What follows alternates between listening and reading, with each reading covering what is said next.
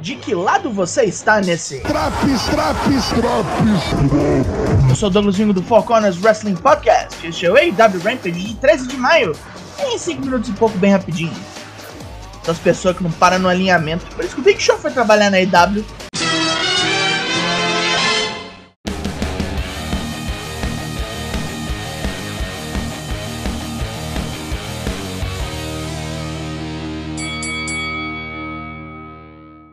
A treta hoje é em Nova York, onde os Sports Entertainers da semana já estão no ringue.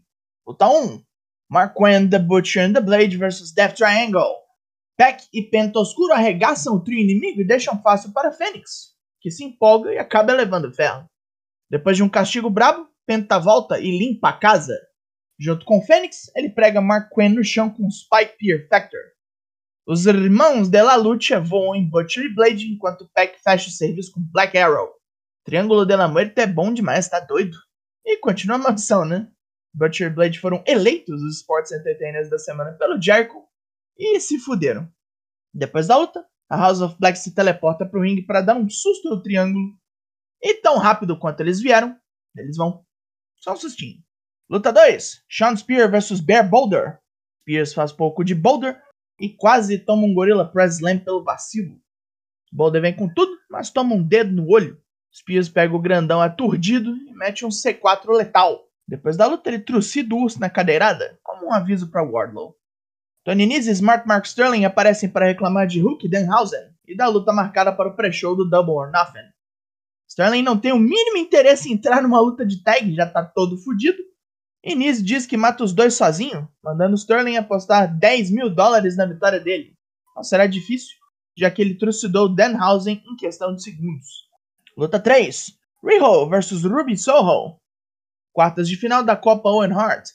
Um duelo de técnica e tática entre veteranas, onde Ruby machuca o joelho e Riho explora bastante com porradas e piruetas. Ruby acaba dando a volta por cima, mas não consegue derrubar a japonesa.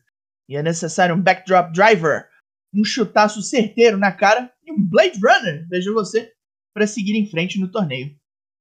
Os filhos do cu e os Acclaimed se reúnem com Billy Gunn, que vê potencial neles para serem mais uma facção lendária.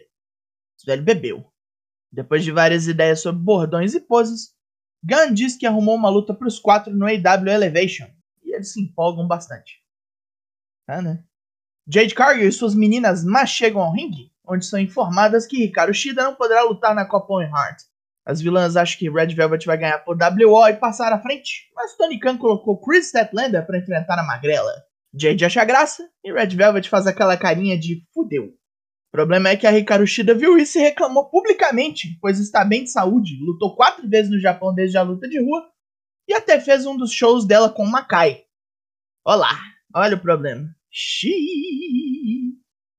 É hora da entrevista pré-luta principal com Mark Henry, onde Frank Kazarian se irrita com a presença de Ethan Page e Dan Lambert.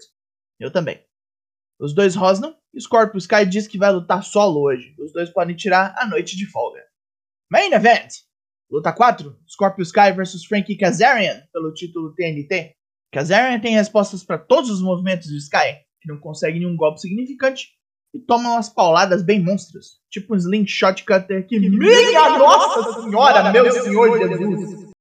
Porém, Kazarian não consegue derrubar ou submeter o campeão nem a caralho.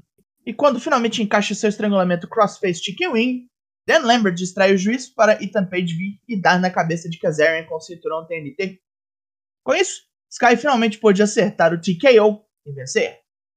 Kazarian todo fudido grita com Sky pelo acontecido, por essa crocodilagem. Sky então confronta Page, que aos berros confessa. Os dois se encaram e Sky mete o belt nas fuças de Kazarian. Já era o FaceTime. E o espancamento de Kazarian também dá o fim ao Rio Plan de Sammy Guevara e Conte, que correm para salvar o membro da extinta SCU. E por hoje é só.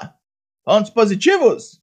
Três lutas bem boas e a Copa Owen Hart tá bombante nos dois programas. No ringue teve tudo bom. Até o final do main event que não ajuda ninguém. Mas eu já falo mais disso.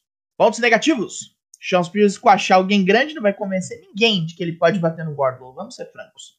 Esse turn duplo do fim é erradão. Não durou nada o Scorpio Sky fez desperdício. Sem falar da necessidade de Semi e Tai Conte de serem heels o mais rápido possível pra, tipo, merecer todo esse ódio. Você falar que é mais Dan Lambert na TV, isso aí eu sempre sou contra. Ficou bem feio esse lance da Ricardo Shida também, hein? Tony Khan não tem ideia do que fazer com a divisão feminina mesmo. Mesmo. A nota desse Rampage é... Os tambores. 7 de 10. Transformou e rodou esse Draps. O Draps está executando o corre para você ficar em dia com os semanais. Raw, Dynamite, NXT, SmackDown, tudo lá para você a hora que você quiser. Eu sou o Douglas Jung, nós somos o Four Corners Wrestling Podcast e eu volto semana que vem. Logo mais tem mais e até! Nossa senhora, 40 edições do Rampage já, mais 10 semanas e celebração! Tipo Four Corners daqui a 5.